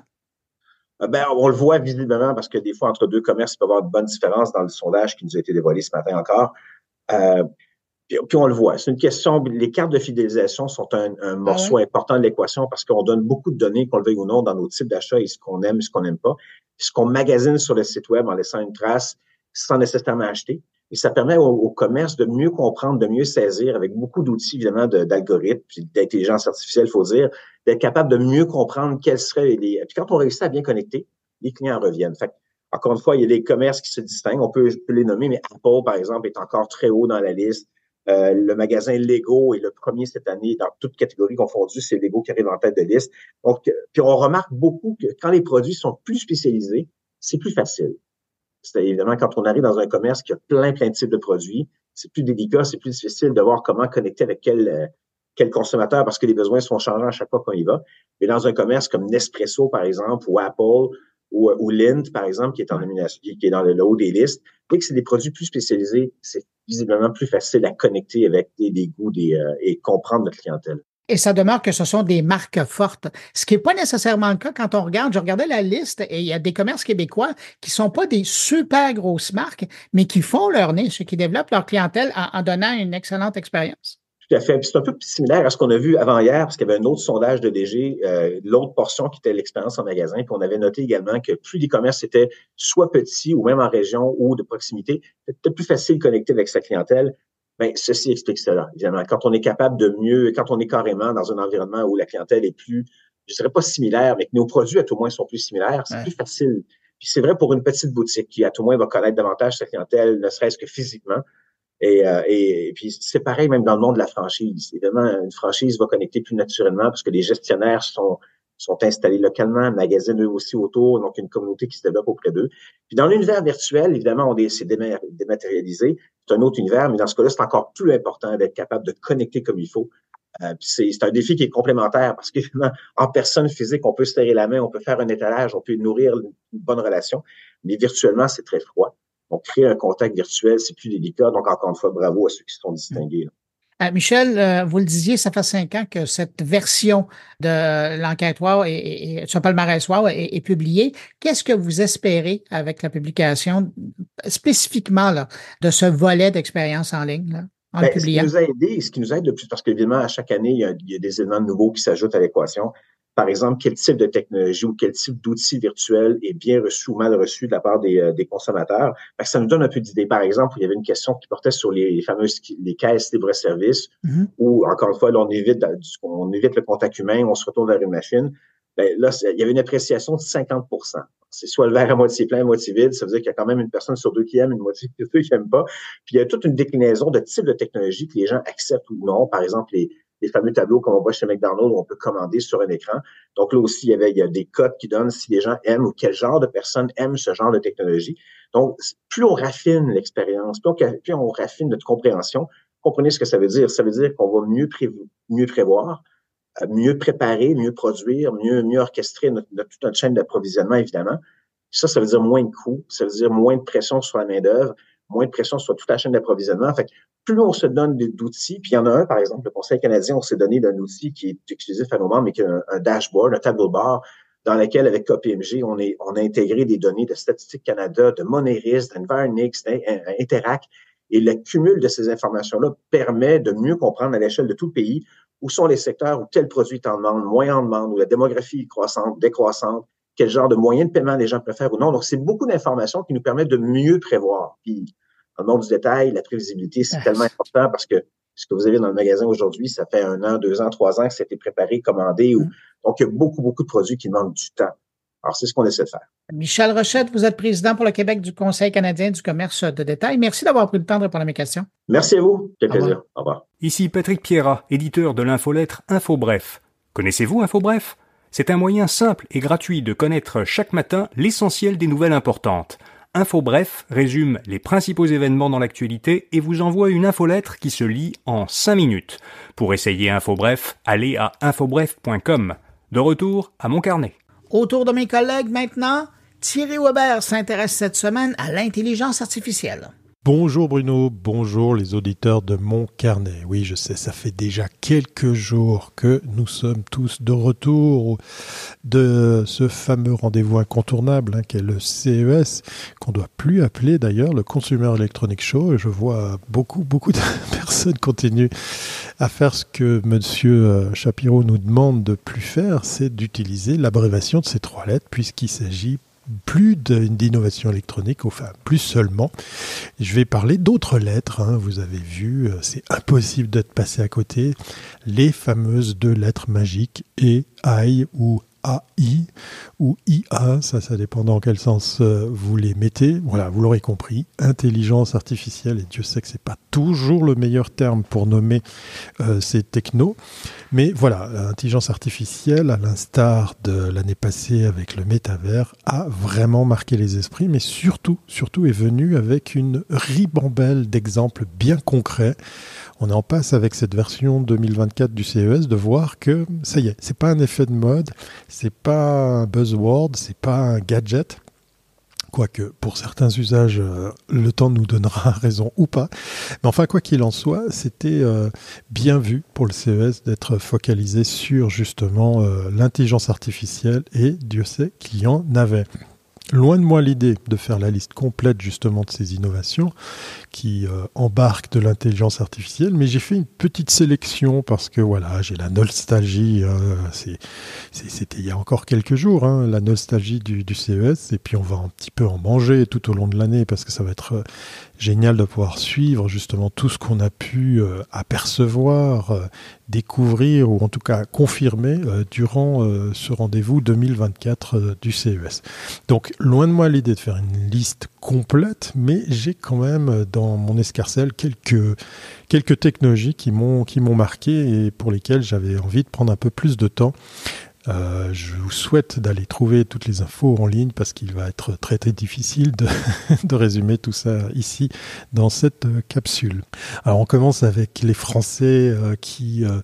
Bah, ça, a été une belle découverte parce que j'ai adoré rencontrer Inky et leur projet avec The Couple parce que j'ai fait la connaissance des initiants de ce, ce projet qui mélange intelligence artificielle et mode, oui, puisqu'ils ont carrément créé ce qu'on appelle une capsule, une collection de de vrais vêtements générés à partir d'images euh, eh bien euh, développées, euh, imaginées par l'intelligence artificielle, entraînées bien sûr sur l'ADN de la, de la marque et j'étais très très heureux de faire leur connaissance parce que derrière ça, aller faire un tour, c'est d'abord dans le monde de l'art et du spectacle qu'ils ont fait leur, euh, leurs armes pour euh, quelque chose de très très bluffant et pour le coup qui n'est pas tout à fait forcément euh, propre à l'intelligence artificielle, c'est le vidéo mapping et la musique créée pour un spectacle de vidéo mapping. Vous savez, ces bâtiments qu'on éclaire, qu'on habille de toutes sortes d'éléments graphiques le temps d'une soirée euh, euh, vous pouvez comme ça redécouvrir euh, l'urbanisme de votre ville, redécorer avec, avec des images. Alors non seulement les images sont générées effectivement par, par, par ordinateur, et un petit peu d'intelligence artificielle, mais surtout, surtout euh, l'environnement musical qu'il y a derrière, eh bien, euh, vous est délivré euh, différemment que vous vous positionnez d'un point à un autre devant le bâtiment que, que vous admirez. C'est assez bluffant. Voilà, donc ils, ont, ils ont de quoi faire.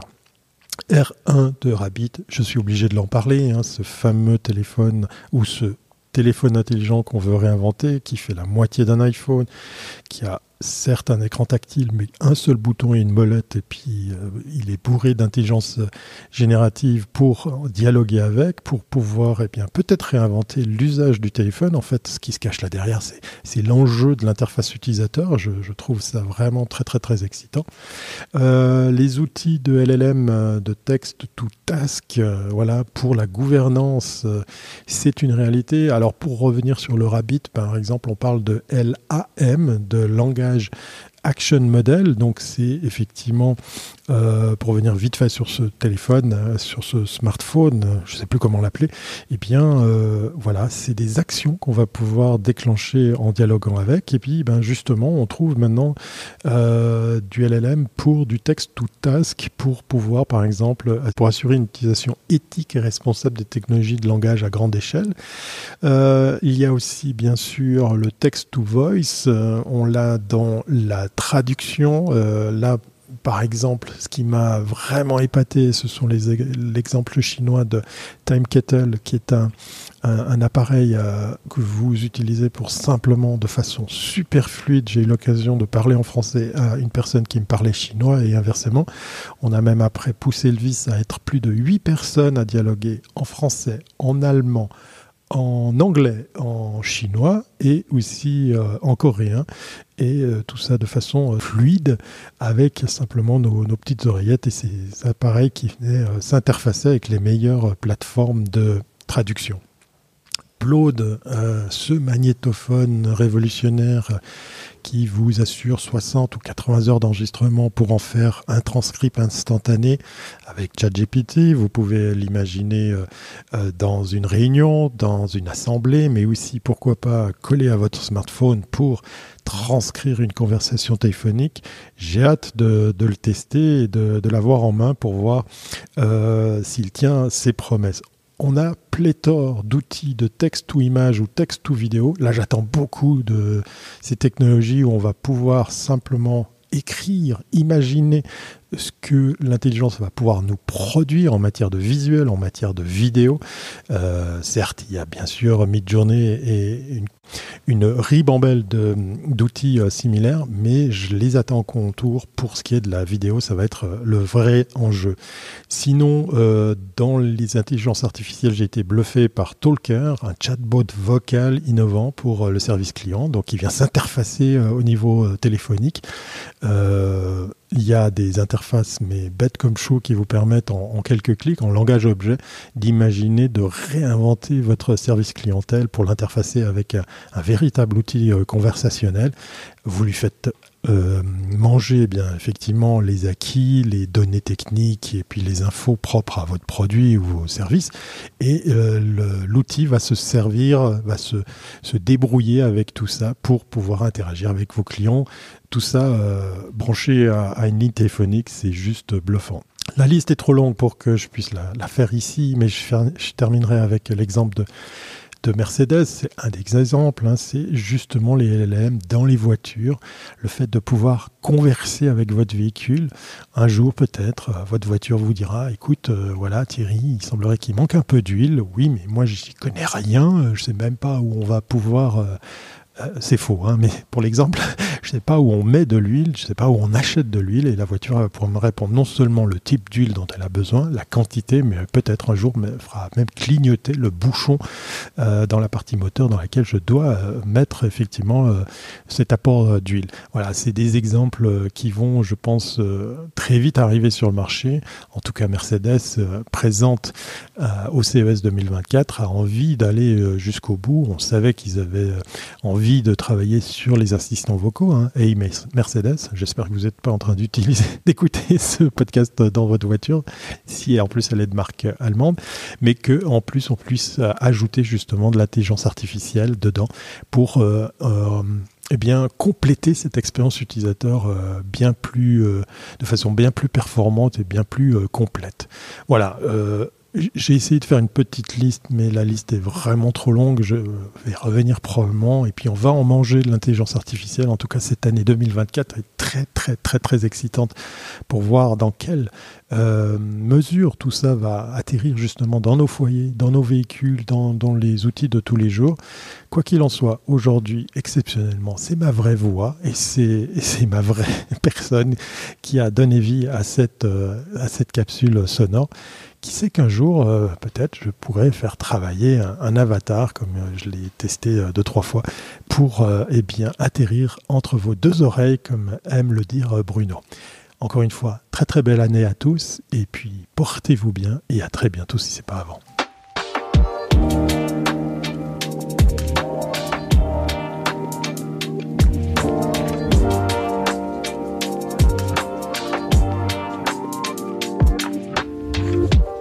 Alors là, Stéphane Ricoul va nous présenter au cours des prochaines semaines une série de cinq billets euh, qui représentent cinq de ses prévisions pour l'année 2024.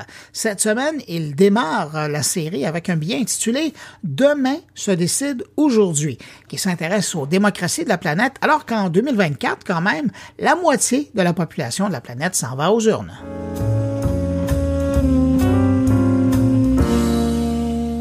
Dans un monde où les technologies et les entreprises qui les portent exercent une influence considérable sur la société et naviguent entre progrès et menaces pour nos démocraties, nous sommes en droit de nous interroger. Notre société est-elle à la merci des impératifs technologiques et peut-elle résister à une intelligence artificielle qui pourrait un jour surpasser la nôtre? Sans tomber dans une vision dystopique, ces questions méritent réflexion, surtout en ce début de 2024, année charnière préparée peut-être malgré elle par les événements de 2023.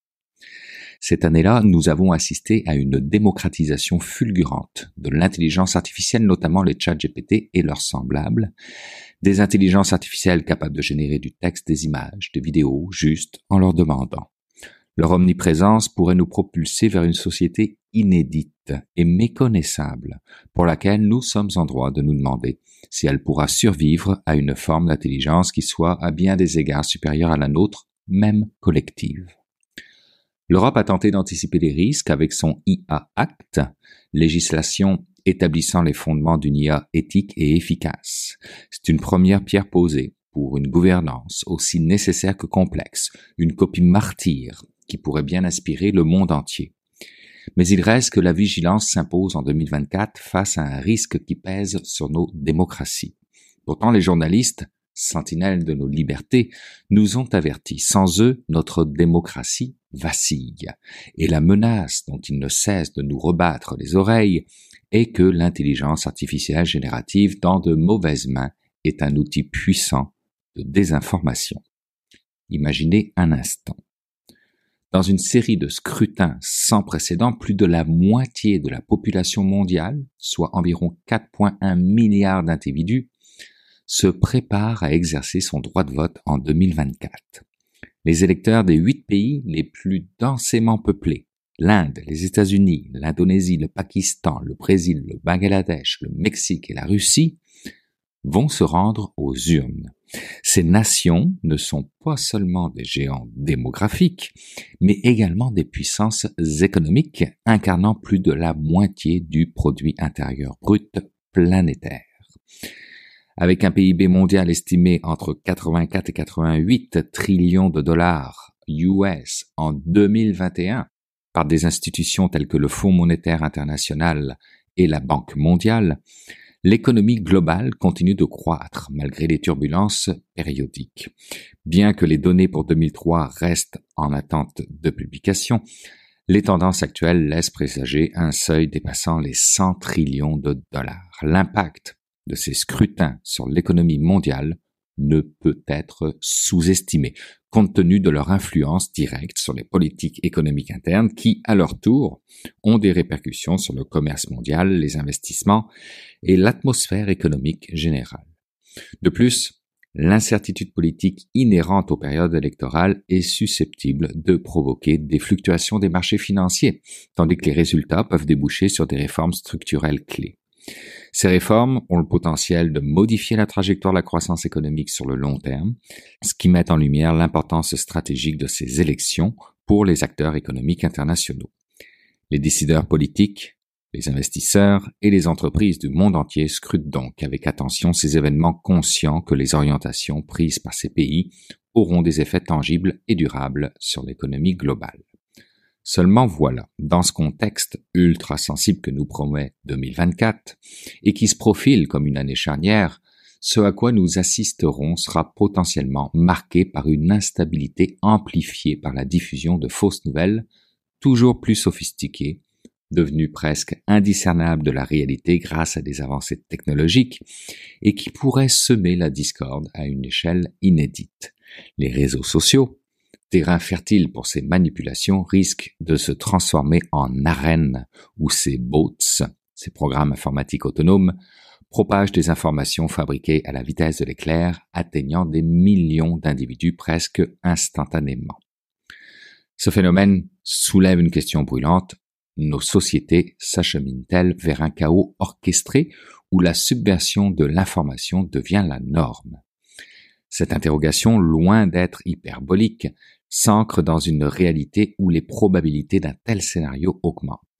La démarcation entre le factuel et le fallacieux s'estompe dangereusement au point que certains experts anticipent qu'en 2025, c'est demain, jusqu'à 90% du contenu en ligne pourrait être l'œuvre de deepfake, ces contenus ultra réalistes générés par intelligence artificielle. Un tel environnement risque d'éroder la confiance publique non seulement envers les plateformes des médias sociaux, mais aussi envers les institutions médiatiques traditionnelles. Dans ce contexte alarmant, il devient impératif d'agir pour préserver l'intégrité de l'information et par extension celle de nos démocraties. Une collaboration étroite entre la technologie, l'éducation et la régulation apparaît comme la clé pour contrer cette menace. Néanmoins, l'harmonisation de ces efforts est loin d'être évidente, comme en témoignent les difficultés rencontrées lors de nos grandes conférences internationales telles que la COP 28. Pour éviter l'effritement de nos systèmes démocratiques, un point que j'avais abordé dans mes prévisions 2024, il est essentiel de renforcer la résilience de nos sociétés face aux fausses nouvelles. Pour cela, on peut penser à la mise en place de mesures technologiques capables de détecter et de filtrer le contenu falsifié, ou encore à l'intégration de l'éducation aux médias et à l'information dans les cursus scolaires pour aiguiser l'esprit critique des citoyens et bien sûr, tel que l'Europe nous le démontre avec son leadership en la matière, à l'adoption de réglementations plus strictes encadrant la diffusion d'informations en ligne. Toujours est-il qu'il est temps d'agir avec détermination pour que la période électorale de 2024 marque une étape positive dans l'évolution de nos démocraties et ne soit pas l'aube d'une ère de désinformation généralisée. La sensibilisation et l'esprit critique restent nos meilleurs alliés et souvenez-vous que si une information vous semble trop grosse pour être vraie, elle est probablement fausse, tout comme des bottes Prada à 19,99 avec livraison gratuite.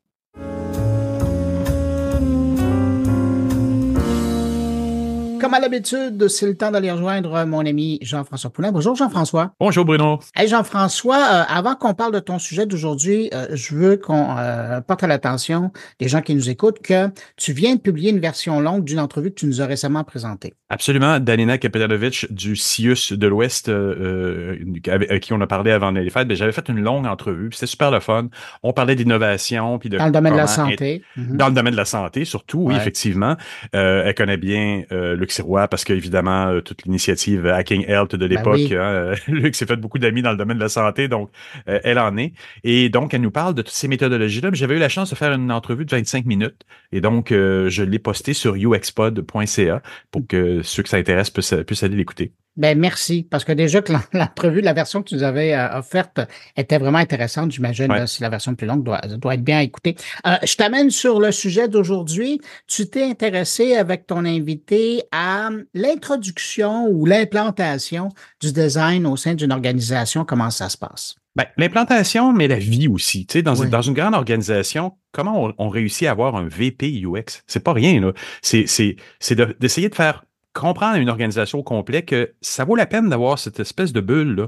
Pas une bulle, parce qu'il faut pas que ça soit une bulle, justement, il faut que ça soit transversal, et j'en parle avec mon invité cette semaine, mais ça a un impact parce que c'est des gens qui pensent différemment dans la gestion d'une mm-hmm. organisation. Surtout de nos jours, on est des organisations de plus en plus numériques. Dans le numérique, on, on sait que le design, le design UX a pris sa place. Ben, cette semaine, je parle avec David Ruiz Martinez, que j'ai rencontré lors de mon passage à Rubica à Valenciennes en 2022, à la fin 2022, là, quand j'étais sur les, soutenances de maîtrise des étudiants de, l'école de Nantes et de Rubica à peu près dans la même période. Et je l'avais rencontré là-bas. À l'époque, il était avec euh, la SNCF, il était en charge d'un groupe de UX à la SNCF, 45 personnes quand même. Maintenant, il est chez euh, dans une start-up qui fait un logiciel de ressources humaines qui s'appelle Payfit. Et donc, il est le VP UX et on parle de tout ce que ça prend pour faire un bon département UX. Moi, moi, un des arguments que je retiens et qui me revient souvent dans ces entrevues-là, ça prend quelqu'un pour défendre le UX. Et lui, il me parle de, évidemment, le C-level, le, mm-hmm. la personne au-dessus de lui qui y croit et qui euh, endosse tout ça, mais on parle aussi de plein, plein, plein d'autres choses. Mais, mais ça prend quand même quelqu'un de fort parce que euh, quand euh, le UX, c'est tellement pas à toi que j'ai besoin de le dire, mais aux gens qui nous écoutent, quand le UX arrive à quelque part, ça remet en question des pratiques, souvent pour le mieux mais ça remet. Euh, puis il y a bien des gens qui se sentent confrontés là, par rapport à d'anciennes pratiques qui arrivent maintenant avec euh, une pratique, ben, prenons un pas de recul et repensons ce que nous faisons pour, pour être certain que, que ça, ça soit efficace. Exact. Puis un exercice de design, c'est inévitablement transversal dans l'organisation parce que tu veux examiner tout.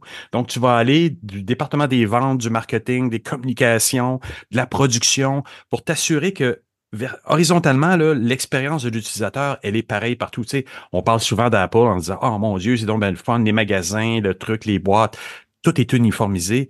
Puis pour notre bonheur à nous, ben dans les grandes organisations, parfois, on, voit bien les silos entre chacun des départements. Et c'est là où un, un, VP design ou design UX amène une espèce d'uniformisation, une, une, scène, un scène exercice, mais c'est vrai, comme tu dis, c'est super challengeant pour les gens qui sont dans l'organisation quand ça arrive. Là. Puis c'est drôle parce que ce que tu dis me fait penser à une entrevue. Hey, là, je te ramène euh, il y a longtemps, là, quand tu avais fait une entrevue avec les gens de chez Aldo. Tu avais vraiment repensé en ligne, en magasin, toute l'expérience pour que les gens puissent se retrouver avec la marque, parce que c'était une, une, expérience de marque. C'est ça aussi. C'est tout à fait ça. C'était avec euh, Grégoire Barret à l'époque que j'avais fait cette entrevue-là. Et effectivement, la vision transversale chez Aldo, elle est super importante. Et le département UX là-bas, il s'assure de faire ça. Mais c'est vrai que ça, ça, veut dire un peu euh, investiguer partout, donner des petits cues partout. Mais il faut aussi noter qu'une fois que c'est fait, les gens viennent vers le département UX parce qu'ils y voient un bénéfice qui les aide, qui les aide aussi à bien dialoguer avec les autres silos dans l'entreprise. Ah Donc, il y, a quelque chose de bon là-dedans. Il faut vraiment voir ça comme un investissement à court, moyen et long cette histoire Bon, Jean-François, on va arrêter de parler, on va écouter ton invité et toi. Alors, merci beaucoup pour cette entrevue. Et puis, nous, on se retrouve la semaine prochaine. À la semaine prochaine. Merci beaucoup. Salut. Bye. Quand je suis arrivé chez, chez Picit, il y avait déjà une organisation de design qui était, qui était en place, euh, mise, en, bah, mise en place, mise au point par euh, ma, bah, la, prédécesseur que j'avais dans le poste, qui est, qui est Léa, qui avait fait un, un excellent travail de, d'adoption, d'intégration du design au sein de l'entreprise. Et, du coup, je suis pas arrivé euh, dans, un, dans un endroit où les designs n'étaient pas connus. Il avait une très belle place euh, au sein de, euh, du cycle de développement produit. C'était pas toujours, c'est pas toujours le cas. Et il n'y a pas, il y a pas forcément une, une recette magique pour les faire adopter. C'est, même si on voudrait qu'il y ait une recette magique, il n'y a pas une recette magique pour faire adopter le design, pour que ça soit facile. Il y a, si je peux, hein. du coup, j'ai élargi ma réponse, mais en, gros, euh, j'ai été, été dans des entreprises, euh, de grosses entreprises, des entreprises un petit peu plus petites, des filiales un peu digitales, euh, dans des scale-up comme Payfit aujourd'hui. Et il y a il y a des éléments qui peuvent aider à cette adoption du design, à cette intégration de, du design au sein de l'entreprise. Mais la une qui est nécessaire, à mon avis, c'est avoir un, un sponsor top level. Quelqu'un qui comprend le design, qui croit à l'impact qui peut avoir les designs dans, dans, dans, le produit, dans l'entreprise, quelqu'un qui va le mettre en avant, mais qui va le défendre, mais qui va le challenger aussi parce qu'il le comprend. Sans ça, ça va pas, ça va pas fonctionner. C'est, c'est pas la seule, c'est pas le seul critère, mais il est nécessaire. Et, et après, peu importe qui c'est dans l'organisation. Et nous, côté design, euh, on, on est souvent, on regarde souvent à qui est rattaché le design? Est-ce que c'est le marketing? Est-ce que c'est le mhm. produit? Est-ce que c'est la tech? Et euh, ça nous crée des fois des tabus ou même de, des, des blocages parce qu'on est rattaché à, à certains, certains départements. Moi, je trouve que c'est pas si important que ça. Le plus important, c'est que la personne qui est là croit vraiment au design et croit à cette intégration du design au sein de l'organisation comme un élément structurant. quand je dis que la personne aussi comprend le design, c'est parce que euh, parce qu'elle a une connaissance euh, euh, pas approfondie du métier, mais en tout cas de la valeur que, que lui il peut apporter. Et sans doute, c'est aussi notre devoir de même si l'entreprise peut avoir des attentes, et c'est bien aussi qu'il ait des attentes vis-à-vis du design, que même des attentes des fois soient un petit peu hors sol, c'est pas si grave que ça. Nous, nous on est là aussi pour comprendre l'entreprise. Je pense que c'est aussi un deuxième critère. Hein. On a besoin d'un sponsor et l'autre côté, c'est il y a besoin qu'on connaisse les business, les clients, les purposes, les purposes de l'entreprise, à quoi elle, qu'est-ce qu'elle fait, pourquoi elle existe. Et du coup, euh, ça, nous, on va aider aussi à faire atterrir un petit peu ces expectations qui des fois peut être euh, un peu, euh, des fois un peu trop hautes ou des fois trop limitées euh, sur des aspects peut-être des fois graphiques ou d'autres sur des aspects on va faire rêver avec une équipe de design.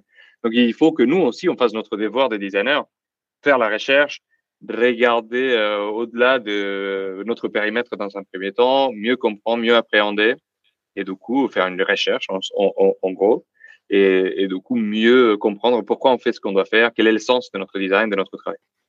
Et comment tu comment tu tu décrirais la différence qu'on représente quand on dit tu, es design, tu es un département design à l'intérieur d'une boîte de tech? Est-ce que tu te sens en opposition à tous les autres départements par définition même? Opposition est peut-être pas le bon mot, mais est-ce qu'on n'est pas un peu une espèce de, d'élément différenciateur dans une organisation qui doit amener euh, c'est un peu cerveau droit, cerveau gauche, si je veux simplifier un peu trop, mais est-ce qu'on n'est pas un peu ça dans une organisation, le, défenseur de certaines choses qui ont tendance à être oubliées dans une, dans une entreprise technologique?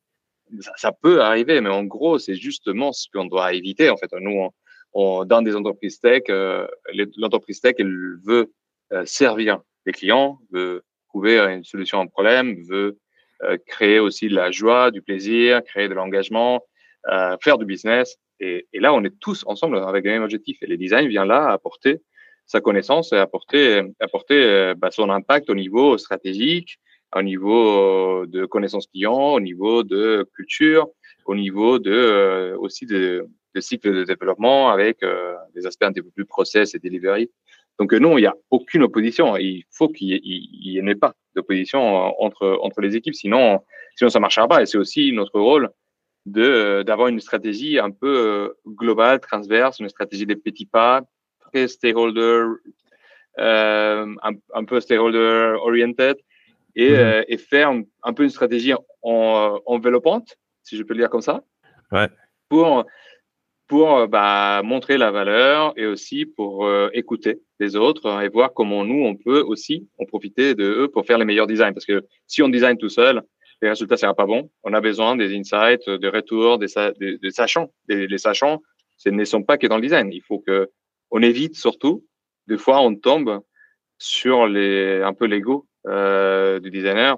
Et je pense que c'est beaucoup plus simple que ça et c'est beaucoup plus collaboratif. Après, chacun a des expertises et il faut les respecter aussi les expertises. Donc, mais avoir ton expertise ne t'empêche pas d'écouter les autres et de faire une, comme je dis, une stratégie enveloppante dans laquelle tant dans ta pratique que dans ton écoute, bah, tu englobes, tu enveloppes euh, la plupart et la, plupart de ton entreprise.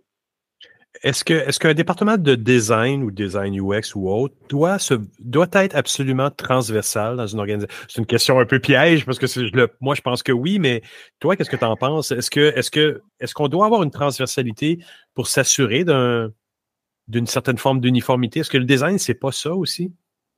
Si, si, euh, c'est euh, sans doute, sans doute. Et notamment, moi, dans mes expériences précédentes, euh, sur, sur des sujets qui sont liés au design, mais par exemple les, les, designs éthiques ou l'éco-conception. Nous, on a fait des fois des stratégies des petits pas et à nouveau très enveloppantes pour essayer de d'être le plus transversal possible avoir le plus d'impact. Et là, c'était sur des questions vraiment très pointues, sur des entreprises où, on avait un niveau de maturité assez fort, mais sur notre pratique au quotidien, nous, on met en place euh, des, des, expertises comme les service design, la UX research, et, et, même les product designers sont amenés à, les product designers sont pas amenés à regarder uniquement sa fonctionnalité, même s'il faut que sa partie de produit marche bien, mais son partie de produit est dans un contexte plus global, dans une vue plus systémique, dans un, dans un système qui, qui marche. Et c'est pour ça qu'on a les product designers qui peuvent travailler avec les service designers, qui vont lui donner cette, cette vue un petit peu plus transverse. On travaille avec les customer success pour que finalement, quelle est la place de l'humain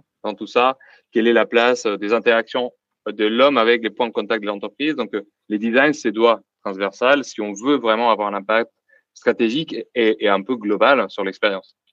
Parce qu'on revient toujours aux exemples de Apple, évidemment, qui nous, quand on le regarde de l'extérieur, on a l'impression justement de cette transversalité-là. Adobe aussi, où on a l'impression que tout est fait de façon commune, de façon cohérente on essaie de s'approcher de ça en, général, mais on ne le voit pas dans toutes les organisations nécessairement comme ça. Non, et c'est compliqué. Hein. C'est un des challenges euh, les plus compliqués. Ça vient avec euh, des fois, vous disiez des petits pas, on commence peut-être pour montrer une valeur beaucoup plus un peu connue sur euh, la partie plus tangible du produit. Et petit à petit, on peut, on peut aborder d'autres, d'autres aspects un petit peu plus stratégiques. Moi, moi, je suis d'avis personnellement, mais c'est que mon expérience et que honnêtement, c'est pas, ça, ça doit pas être, ça doit pas être euh, quelque chose à prendre euh, comme euh, comme un conseil pour tout le monde dans tout contexte. Dans mon expertise, moi, j'ai toujours préféré de toucher même avec avec de, des, des, petites initiatives tous les éléments de l'expérience. C'est-à-dire que moi, très rapidement, par exemple, chez Payfit, il n'y en avait pas. Il y avait une super structure et, une super équipe de design, mais on n'en avait pas des rôles des service design. Donc tout de suite, au moins on a un. Et c'est un qui en a est capable de nous donner cette transversalité qui nous manquait, cette présence avec certaines équipes. Et du coup, ouais, des fois on a peur aussi, comme je disais, le blocage de ne pas être euh, sous la direction qu'on veut. Des fois on se bloque parce qu'on dit non mais avec un service designer, qu'est-ce que je peux voir? Non, si, tu peux faire beaucoup de choses. Tu peux commencer à, à, à, traduire une intention à, à des projets transverses qui vont finalement alimenter toutes les équipes, qui vont générer une traction qui va faire de l'équipe design une, une, une, un petit peu une, une pierre centrale ou un point central dans cette transversalité de l'expérience. Elle, elle ne s'arrête pas à l'application mobile ou, à, ou au système digital. Elle est beaucoup plus, euh, elle est tous les touchpoints, c'est la marque, c'est l'ensemble d'artefacts euh, de, de, de, de l'entreprise, du produit et du service.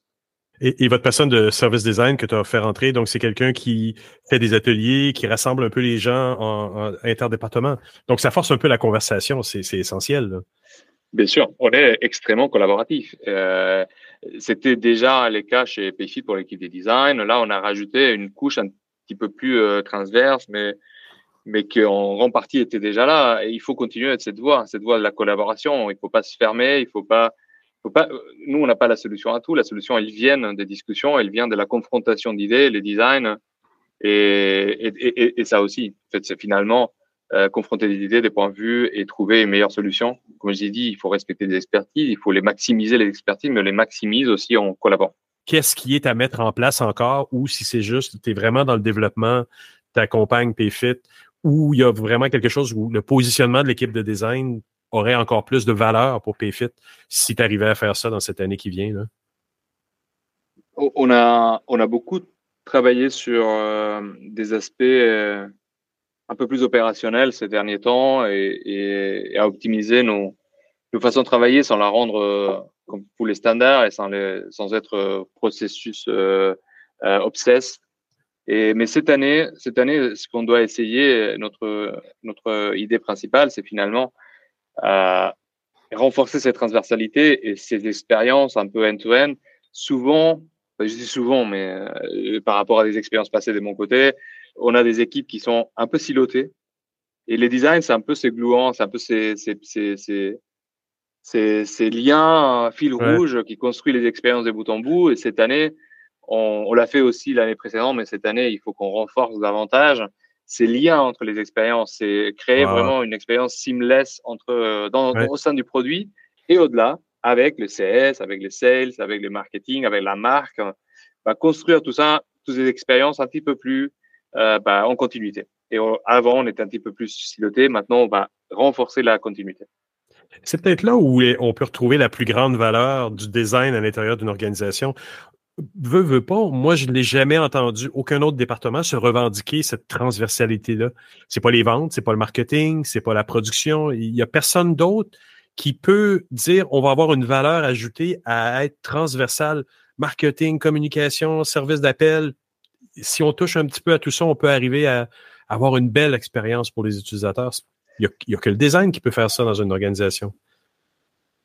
C'est certain que nous, on se doit euh, de faire ça parce que, parce que nos clients, euh, ils vont pas faire exactement ce qu'on veut, ils vont pas rentrer par les seuls canaux qu'on veut proposer, ils vont pas avoir, ils vont pas aller sur les parcours nominaux. Euh, bon, on va essayer que ça soit les plus simples, mais leur, façon de faire est complexe, elle est ouverte. Nous, on doit aussi adopter cette ouverture, cette façon de cette façon d'utiliser nos services et, euh, et, cette façon elle est transverse par défaut. Donc nous, je ne sais pas si on est les seuls, mais en tout cas, euh, nous on est ceux qui on doit être très force de proposition, porter. On a deux côtés. On a porté la voix du client et porter l'utilisateur, mettre l'utilisateur au centre. Ça c'est quelque chose qu'on fait aussi avec les équipes CS, notamment de customer success. C'est quelque chose que nous on doit vraiment être euh, un peu l'étendard de ces sujets. Mais de l'autre côté, pour moi, c'est cette transversalité. Les clients est complexe et les parcours sont multiples et les liens entre les expériences euh,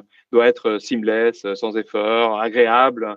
Il doit être, il doit, il doit respecter la tâche que le client veut faire. Il faut, il faut respecter, il faut l'aider, il faut, il faut aussi lui faire vivre euh, des fois de la joie, même si on est sur un, sur un SaaS B2B de HR. Bah, il y a des moments de joie, il y a des moments qui sont émotionnellement très engageants. Il faut qu'on soit là présent, il faut qu'on l'accompagne. Et tout ça, on, peut le savoir que si on regarde euh, la, les designs de façon transversale et, et, avec une touche de système, systémique. C'est une tellement belle conclusion de notre conversation, David. Merci vraiment beaucoup. Merci à toi. Merci à toi. C'est un plaisir toujours de discuter avec toi de design. Toujours un plaisir. Merci beaucoup. Eh ben voilà, c'est ainsi que se termine cette édition de Mon Carnet. Un gros merci à nos invités. Merci à mes collègues Jérôme Colombin, Thierry Weber, Stéphane Ricoul et Jean-François Poulain d'avoir été présents cette semaine. Et puis, merci à vous qui avez écouté cette édition jusqu'à la toute fin.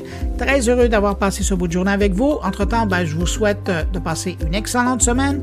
On se retrouve la semaine prochaine. Au revoir.